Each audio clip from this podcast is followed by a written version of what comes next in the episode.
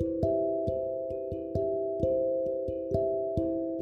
Creemos que en el nombre de Jesucristo hay poder y todo virus se seca porque tú tienes cuidado de nosotros. Primera de Pedro 5:7. Somos guardados hasta el fin del mundo. Confiamos en ti permanentemente.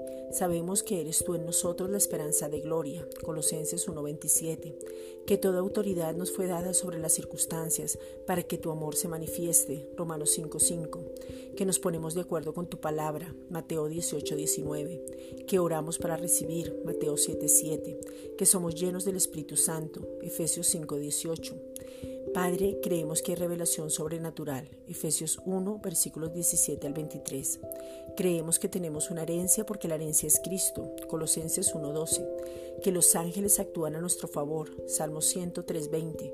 Que la sangre de Jesucristo nos limpió de toda maldad. Primera de Juan 1:7 que el cuerpo de pecado está destruido, Romanos 6:6, que ahora somos reyes y sacerdotes, Apocalipsis 5:10, que estamos en el nuevo pacto, Hebreos 8:6, que tenemos el ADN del Padre, que somos hijos amados, Efesios 5:1, y que somos los que vamos a trastornar el mundo, que aún desde casa predicamos, enseñamos y enviamos la palabra y los enfermos son sanos, las circunstancias cambian y vemos lo sobrenatural.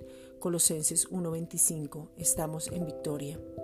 Padre, te pedimos en el nombre de Jesucristo que no perdamos el rumbo, que estemos enfocados, que vivamos en esa verdadera libertad con que Jesucristo nos hizo verdaderamente libres. Juan 8:36. En esa libertad entendemos quiénes somos, lo que hacemos en este mundo, a quién le pertenecemos, la responsabilidad. Romanos 8:29. Ya somos libres de toda opresión del enemigo, de las tinieblas y del mundo. Romanos 8:21. Gracias Padre.